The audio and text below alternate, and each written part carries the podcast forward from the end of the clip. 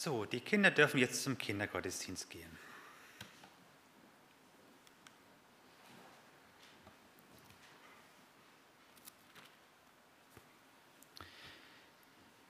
Ja, wir sind ja nun am Ende des Jahres 2019 angekommen und ein Jahr lang hat uns auch die Jahreslosung begleitet.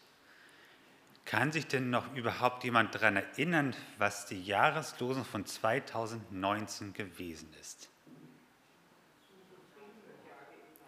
Suche Frieden und jage ihm nach. Genau, Psalm 34, Vers 15. Einige wissen es noch schön. Ja, wie ging es euch mit der Losung? Welche Erfahrungen habt ihr mit diesem Vers gesammelt? Ich denke, nachher beim gemeinsamen Mittagessen gibt es gute Gelegenheit dazu, sich darüber einmal in Ruhe auszutauschen. Dann hat man mal ein Gesprächsthema. Aber auch wenn wir Christen ein Jahr lang über diesen Vers nachgedacht haben, kann man zum Ende des Jahres zu dem traurigen Schluss kommen, dass wir in unserer Welt uns kein Stück wirklich dem Frieden genähert haben. In keinem größeren Krisengebiet dieser Welt ist offiziell der Frieden erklärt worden. Und auch in den zwischenmenschlichen Beziehungen unserer Mitmenschen muss man feststellen, auch hier ist alles beim Alten geblieben. Es gibt genauso viel Zank, Streit und Trennung wie vorher auch. Wenn die Jahreslosung von Frieden spricht, dann ist hier aber nicht nur die Abwesenheit von Krieg und Streit gemeint, sondern deutlich mehr. Und genauso wenig war diese Losung eine Einladung zur Entspannung an uns. Es hieß ja nicht, habe Frieden und genieße ihn, sondern suche Frieden und jage ihm nach. Es wurde ein aktives Handeln mit vollem Einsatz von uns gefragt. Und am Ende dieses Jahres können wir uns fragen, und wie sehr haben wir den Frieden gesucht und sind ihm nachgejagt? Zum Abschluss dieses Jahres möchte ich nochmal mit euch diesen Vers betrachten und dabei auch mit den Zusammenhang beleuchten. Und so lese ich uns aus Psalm 34 die Verse 12 bis 17. Ja, passt von der Größe. Dort schreibt David, Kommt her, ihr Kinder, höret mir zu. Ich will euch die Furcht des Herrn lehren. Wer möchte gern gut leben und schöne Tage sehen? Behüte deine Zunge vor Bösem und deine Lippen, dass sie nicht Trug reden. Lass ab vom Bösen und tue Gutes. Suche Frieden und jage ihm nach. Die Augen des Herrn merken auf die Gerechten und seine Ohren auf ihr Schreien. Das Angesicht des Herrn steht wider alle, die Böses tun, dass er ihren Namen ausrotte von der Erde. Soweit der Zusammenhang von unserem Losungsvers. Punkt 1. Fürchte den Herrn. Der König David, der diesen Psalm dichtete, spricht seine Hörer an mit den Worten, Kommt her, ihr Kinder, höret mir zu. Wie ein weiser Vater möchte er seine Kinder etwas lehren. Und dann kommt eine Aussage, über die wir vielleicht erst einmal etwas stolpern. Ich will euch die Furcht des Herrn lehren. Das ist ja die Überschrift für diesen ganzen Absatz, den wir heute betrachten. David will uns die Furcht des Herrn lehren. Aber wenn wir die Jahreslosung von 2019 hören oder hörten, dachten wir dann daran, den Herrn zu fürchten? Für uns erscheint es vielleicht zunächst so, als ob das hier Dinge sind, die miteinander nicht viel zu tun haben. Das eine Thema wäre Gott fürchten und ein komplett anderes Thema wären ethische Anweisungen wie auf seine Worte achten, das eigene Handeln zu bedenken oder auch Frieden suchen und diesem nachjagen. Aber gerade darin liegt auch oftmals ein Problem. Wir Menschen trennen nämlich gerne Dinge, die eigentlich zusammengehören. Und diese Trennung sollten wir unbedingt überwinden. Gott fürchten Da sind wir ja alle gerne mit dabei. Wir sind ja schließlich gute Christen, würde man, glaube ich, jeder von uns sagen. Aber wenn es um ethische Anweisungen geht, dann stufen viele Christen das schnell gerne ab als lediglich gute Empfehlungen. Und wenn man es nicht einhalten kann oder möchte, dann haben viele meist kein großes Problem damit, das irgendwie zu übergehen oder sich irgendwie andersweitig aus der Affäre zu ziehen. Von David können wir aber an dieser Stelle lernen, dass das Ganze aber nun nicht so einfach geht. Gott fürchten und in bestimmter Weise handeln gehört untrennbar zusammen. Und daraus ergibt sich für den Aufbau dieses Abschnittes folgendes. Vers 12 ist die Überschrift. Ich will euch die Furcht des Herrn lehren. In Vers 13 folgte die Motivation von David an seine Hörer. Wer möchte gerne gut leben und schöne Tage sehen? Und ich denke, da würde jeder von uns mit einstimmen. Und anschließend beschreibt David in Vers 14 und 15 den Weg dorthin mit ethischen Anweisungen, die, zu der auch unsere Jahreslosung mit dazugehört. Und Vers 16 und 17 erklärt dann abschließend, wie diese Dinge miteinander verbunden sind. David macht also mit diesem Abschnitt deutlich, wenn wir den Herrn fürchten, dann werden wir in bestimmter Weise leben und handeln und dadurch können wir schließlich gut leben und schöne Tage sehen. Das alles ist also eine Folge der Gottesfurcht. Oder anders ausgedrückt, wenn wir gut leben wollen und schöne Tage sehen wollen, dann kommen wir nicht darum herum, Gott zu fürchten und entsprechend unser Leben zu gestalten. Vers 16 macht deutlich, warum dieses so ist. Dort lesen wir, die Augen des Herrn merken auf die Gerechten. Also Gott hält die Gerechten fest im Blick. Es kann ihnen nichts geschehen, wovon Gott nichts wüsste. Und rufen sie in der Not, dann gelangt dieses zu Gottes Ohren. Auch das wird hier deutlich betont. Gott ist doch der, der unsere Geschicke lenkt und unser Leben gelingen lässt. Und dem stellt David nun noch die bösen Menschen gegenüber. Und bei bösen Taten, die hier erwähnt werden, müssen jetzt nicht unbedingt an Bankräuber und Verbrecher denken, die einfach schlimme Taten tun. Gemeint sind all diejenigen, die sich gegen Gott stellen. Und böse Taten sind alle die Taten, die ohne Gott geschehen. Wir Menschen sind ja dazu geschaffen, dass an uns Gottes Herrlichkeit in dieser Welt sichtbar wird. Wir sollen Gottes Abbilde sein und wer uns sieht, soll darin Gott erkennen. Wer aber meint, aus eigener Kraft heraus zu leben und ohne Gott zu handeln, der tut damit bereits Taten, die hier als böse Taten bezeichnet werden. Böse im Sinne von nicht das, was Gott von uns erwartet. Und damit können sogar gut aussehende Taten böse sein. Wer sich also nicht auf ein Leben mit Gott, wer sich also nicht für ein Leben mit Gott entschieden hat, aber genauso auch der, der bewusst nicht das tut, was Gott von ihm erwartet, der tut aus Gottes Sinne das, was hier mit bösen Taten übersetzt wird. Gottes Angesicht steht wider solche Menschen und Gott lässt sein Angesicht nicht über ihnen leuchten. Das heißt, Gott wendet sich von solchen Menschen ab.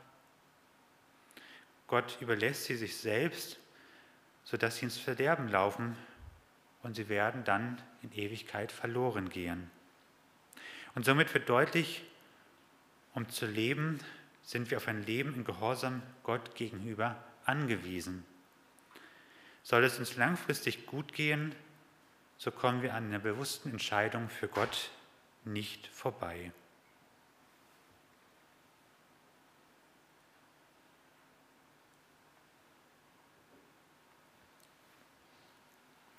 An dieser Stelle möchte ich aber auch darauf hinweisen, dass, Gott, äh, dass David hier kein durchgehend glückliches Leben ohne jeglichen Kummer und Not im Blick hat. Wir wissen nämlich, wann David diesen Psalm geschrieben hat. Er schrieb ihn, als er auf der Flucht vor Saul war. Damals wurde er vor einen anderen König vorgeführt und er fürchtete dort um sein Leben. Und er rettete sich dadurch, dass er sich wahnsinnig stellte. Aber in alle Bewahrung in seinem schweren Schicksal sieht er Gottes gnädiges Handeln und wie er dennoch ein gutes Leben führen darf. Gut ist für David nämlich ein Leben, in dem er Gott schützend und stärkend an seiner Seite weiß und damit eine Perspektive für sein Leben hat. Und das erlebt jeder, der den Herrn fürchtet. Daher will David uns lehren, Gott zu fürchten oder möchte, dass es uns gut geht.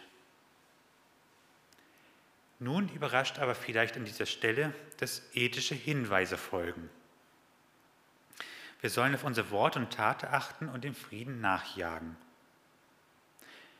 Lasst uns das einmal näher bedenken, um zu verstehen, was das mit Gott fürchten zu tun hat. Punkt 2. Achte auf deine Worte.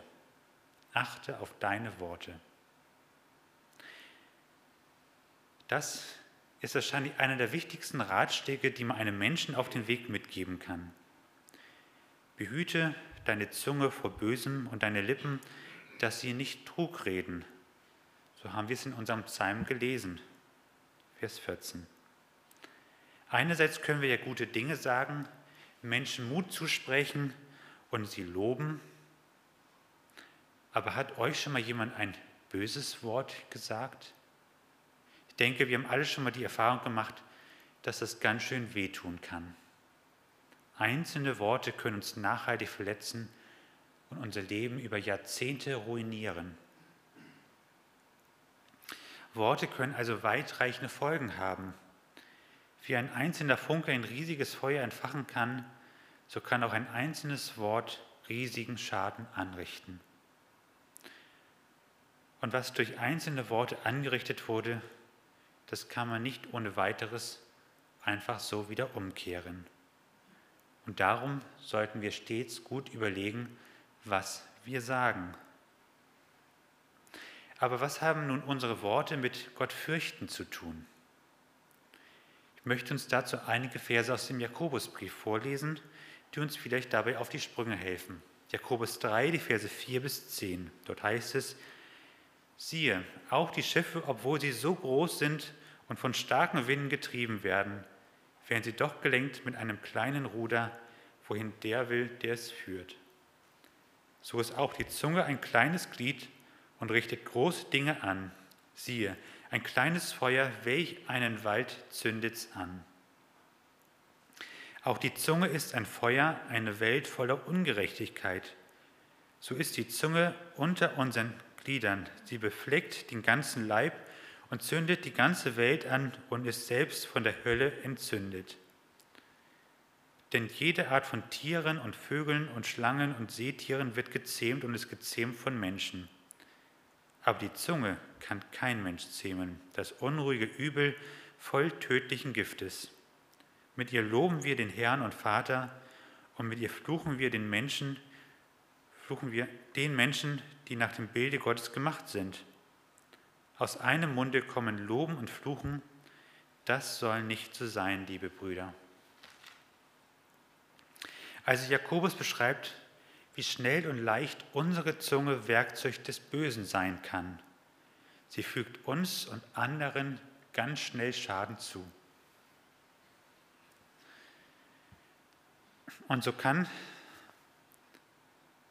so kann sogar, wo bin ich jetzt hier? Achso, sie kann, also die Zunge kann sogar die Menschen verfluchen, die Gott nach seinem Bilde geschaffen hat. Und es ist eine Schande, wenn solches uns passieren sollte. Und ich erinnere noch einmal daran, was unsere Aufgabe von uns Menschen ist, die Gott uns Menschen bei unserer Schöpfung übertragen hat. Wir sollen Gottes Herrlichkeit in dieser Welt ausbreiten. Und das können wir nun einmal mit unseren Worten kombinieren. Ehren unsere Worte Gott? Wird Gottes Herrlichkeit durch unsere Worte in dieser Welt sichtbar? Breitet sich Gottes Liebe zu den Menschen in dieser Welt durch unsere Worte aus? Und welche Reaktionen rufen unsere Worte bei unseren Mitmenschen hervor? Menschen, die ja ebenfalls nach dem Bilde Gottes geschaffen sind. Oder was ist, wenn wir die Unwahrheit aussprechen? In unserem Predigtext heißt es Trugreden, also Unwahrheit. Oder in den zehn Geboten wird von falschen Zeugnisreden gesprochen. Wir sind doch Gottes Bilder in dieser Welt. Doch wenn wir die Unwahrheit reden, was für ein Bild präsentieren wir dann von Gott? Wir merken, es passt nicht. Wir würden letztendlich damit Gott durch unsere Worte in Verruf bringen. Seine Abbilder, die grundlegende Fehler aufweisen, sind wir dann. Und wenn wir Dinge aussprechen, die dem anderen nicht gut tun, die ihn verletzen oder täuschen, dann tun wir dieses sogar einem Menschen, der bewusst von Gott in die Welt gesetzt wurde einem Menschen, der ja auch als Gottes Ebenbild geschaffen wurde. Und ganz praktisch gesagt verhält sich das dann so, als ob wir das, was wir unserem Nächsten sagen, Gott persönlich sagen würde. Jesus sagt einmal an anderer Stelle, das, was ihr einen meiner geringsten Brüdern getan habt, das habt ihr auch mir getan. Und das gilt auch für unsere Worte. Wenn wir Gott fürchten, würden wir ihn dann anlügen? Und jeder Mensch ist ja Gottes Bild. Und wenn wir jemanden anlügen, dann lügen wir damit Gott an. Und somit ist Gottes Furcht und unser Umgang mit unserem Nächsten zutiefst miteinander verbunden. Und gerade darum bedeutet Gott fürchten, auch bewusst zu bedenken, wie wir mit unserem Mitmenschen umgehen und was wir ihm sagen. Da Worte schnell große Auswirkungen haben, ist dieser Aspekt besonders heikel. Gott fürchten, wollen aber seinen Mitmenschen durch Worte verletzen und betrügen, ist daher ein Widerspruch in sich. Punkt 3. Bedenke dein Handeln. Im Prinzip gibt es jetzt zum dritten Punkt wenig neue Aspekte zu sagen. Das Prinzip ist das gleiche, aber dennoch gibt es einen ganz gravierenden Unterschied. Für Worte brauchen wir immer ein Gegenüber. Worte können wir nur miteinander wechseln und selbst wenn wir selber unser Gegenüber sind, mit dem wir reden. Taten hingegen können wir auch ohne Gegenüber durchführen. Also ob ich mein Auto wasche, den Garten umgrabe oder solches eben nicht tue, das interessiert wahrscheinlich niemanden und vielleicht bekommt es sogar niemand anderes mit. Im Text wird nun aber davon gesprochen, dass wir vom Bösen ablassen sollen und Gutes tun sollen. Ich möchte nochmal zu bedenken geben, wie wir das Wort böse zu verstehen haben. Es umfasst nicht nur üble Taten, sondern bereits das, was ohne Gott geschieht und auch das, was nicht dem Willen Gottes entspricht. Auch hier wird wieder Gottesfurcht deutlich sichtbar. David fordert uns auf, ganz bewusst alle Taten zu unterlassen, die abseits von Gott geschehen. Stattdessen sollen wir ganz bewusst Gutes tun, also Dinge, die Gott wohlgefällig sind und Dinge, die Gott von uns, einem jeden von uns persönlich erwartet. Und hier darf man sich dann auch fragen, wie gehe ich eigentlich mit meiner Zeit um, die mir so am Tage zur Verfügung steht? Wie gehe ich mit meinen Mitmenschen um, denen ich begegne? Lebe ich zum Beispiel mit ihnen versöhnt? Wonach entscheide ich, was ich tue oder was ich lasse? Frage ich bewusst nach Gottes Willen, damit ich auch Gottes Willen tun kann? Lese ich in seinem Wort und setze gehorsam um, was ich dort gelesen habe, oder suche ich nach alternativen Ausflüchten, um es doch nicht zu tun? Gott fürchten wird in allen unseren Worten und Handlungen ganz konkret. Einerseits Gott für sich selbst im stillen Kämmerlein oder im Gottesdienst zu fürchten, aber andererseits im Reden und Handeln Gott nicht bedenken, schließt sich gegenseitig aus und ist im besten Fall Heuchelei. Es ist unsere Aufgabe, Gottes Bilder in dieser Welt zu sein. Und wenn wir dieses sind, dann ist das das Gute, was wir tun sollen. Wenn aber Gottes Herrlichkeit nicht in unseren Handlungen sichtbar wird, sondern das Gegenteil, dann tun wir das Böse. Doch es geht noch viel früher los, nämlich Gott nicht danach zu fragen, wie wir handeln und was wir tun sollen und seinem Wort keinen Gehorsam schenken. Gott ist doch der, der über unser Leben verfügen möchte, der sagen möchte, welchen Schritt wir gehen sollen. Und das kann für jeden Menschen unterschiedlich aussehen, was er für Pläne mit uns hat. Und von daher entscheidet Gott, was für uns gute und was für uns schlechte Taten sind. Gott in unserem Handeln zu fürchten, ist da eine große Herausforderung, die wir nur dann bestehen können, wenn wir im Gebet und Bibellesen danach forschen, welch ein Handeln Gott von einem jeden von uns ganz persönlich erwartet und wünscht. Und nun wollen wir noch zu dem Vers der Jahreslosung kommen. Suche Frieden und jage ihm nach. Punkt 4 eifere um ein Leben mit Gott. Eifere um ein Leben mit Gott.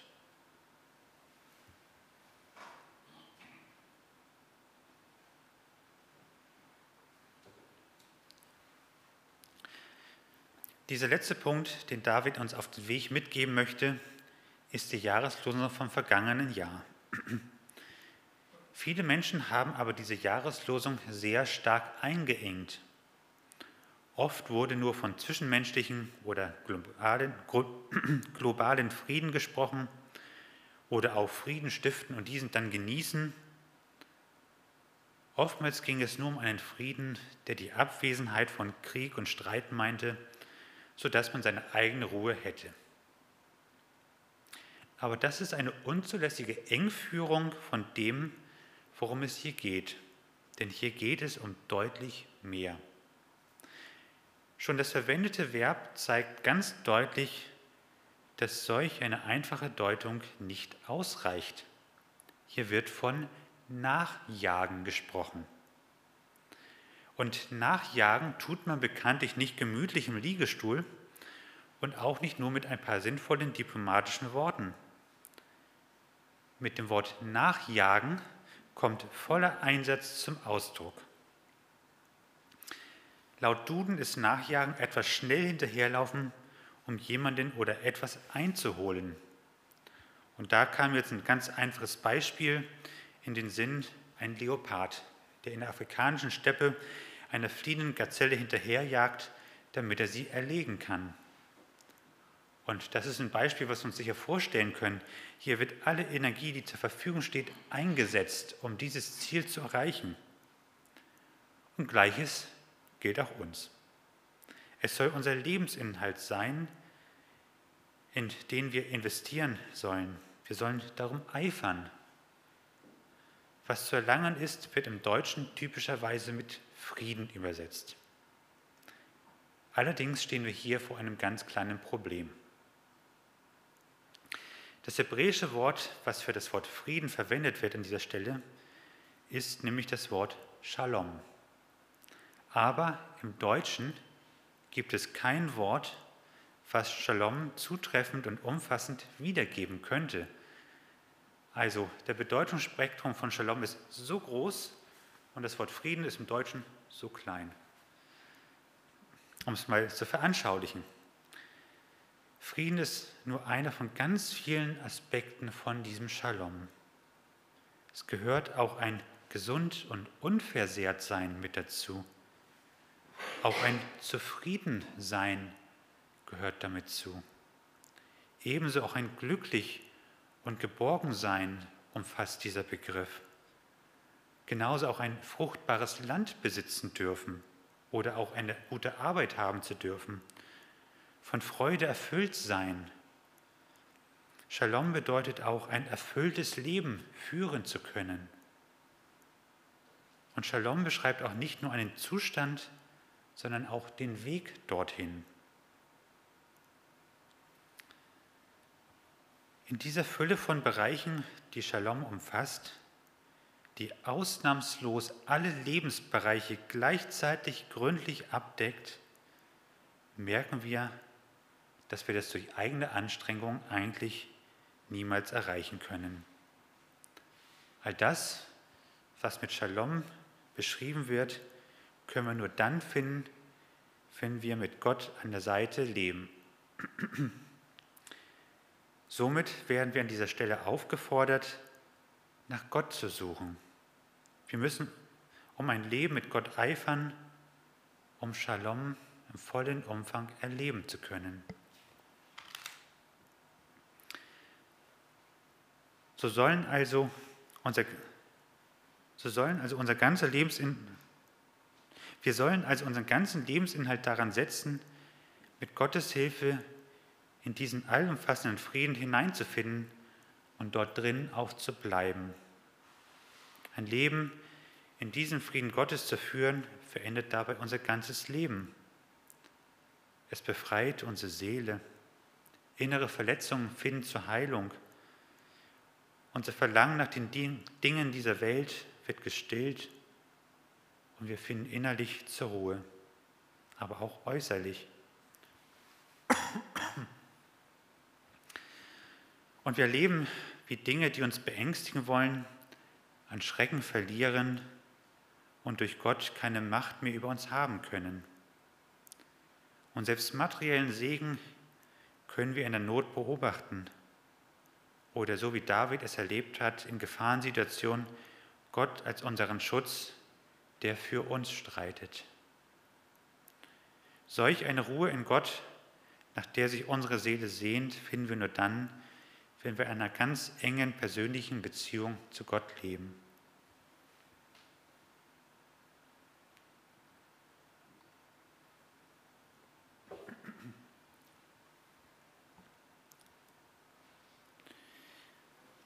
Als sündige Menschen kommen wir dabei an Jesus nicht vorbei.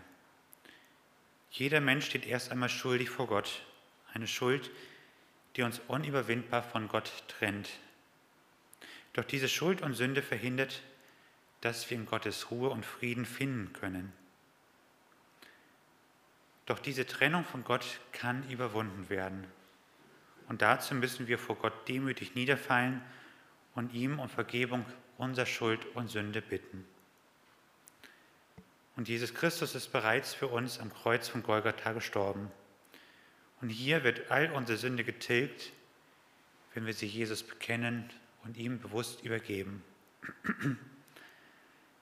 Ein anschließender Gehorsam gegenüber dem heiligen Gott dürfte dabei selbstverständlich sein, also konsequent nach Gottes Meinung und Wegführung zu fragen und dieses dann auch bewusst in unserem Leben umzusetzen. Also Buße tun, umkehren von den alten Wegen ohne Gott. Oder um es bildlich auszudrücken, zu Gott zu sagen, hier ist mein Leben, mache damit und gestalte du es, so wie du es für richtig hältst. Es soll dein Eigentum sein und du darfst allein darüber verfügen. Das ist Gott fürchten und ihn anbeten, ihm unser Leben bedingungslos anzuvertrauen und uns ihm unterzuordnen. Und ich erinnere nochmal an das Wort nachjagen, mit vollem Einsatz diesen Weg mit Gott gehen. Nicht nur mal eben so Sonntagvormittag nebenbei. Das klingt natürlich erst einmal anstrengend und nicht gerade sehr attraktiv. Aber hier möchte ich den Kreis schließen. Wozu hat Gott uns geschaffen? Und was war Gottes Ansinnen dabei? Wir sind geschaffen, um Gottes Ebenbilder in dieser Welt zu sein. An uns soll Gottes Herrlichkeit in dieser Welt sichtbar werden. Wenn man uns sieht, dann soll man Gottes Charakter sehen und erkennen. Gottes Schönheit, Gottes Liebe, Gottes Vollkommenheit. Und nun dürft ihr überlegen, was Gott aus eurem Leben machen würde, wenn wir uns ihm voll und ganz anvertrauen. Er wird uns dann zu Menschen machen, von denen Gottes Herrlichkeit wirklich in diese Welt ausstrahlt. Wir werden dann, wenn wir diese Ruhe, diesen Shalom Gottes erleben, das auch weitergeben können. Die Menschen merken das an uns, wie das unser Leben verändert. Es hinterlässt Spuren und an uns können Menschen Gottes Herrlichkeit erkennen. Und so hoffe ich, dass in diesem Jahr viele schöne Erfahrungen mit dieser wunderbaren Jahreslosung machen durftet. Und so wünsche ich euch, dass ihr auch staunen konntet über das, was Gott in diesem Jahr aus eurem Leben gemacht hat. Immer dann, wenn ihr euch ganz Gott hingegeben habt, euch ihm anvertraut habt. Und wenn ihr denkt, eigentlich habt ihr nichts Nennenswertes mit diesen Worten erlebt, so kann ich euch gut euch Mut machen. In drei Tagen gibt es eine neue Jahreslosung. Aber der Vers bleibt dennoch in der Bibel stehen. Und damit bleibt auch die Bedeutung erhalten. Und so möchte ich euch ermutigen, auch weiterhin nach diesem Frieden zu suchen, Gottes Shalom, und diesen mit vollem Einsatz nachzujagen. Und so dürft ihr immer wieder aufs Neue darüber staunen, was Gott aus eurem Leben dann machen wird.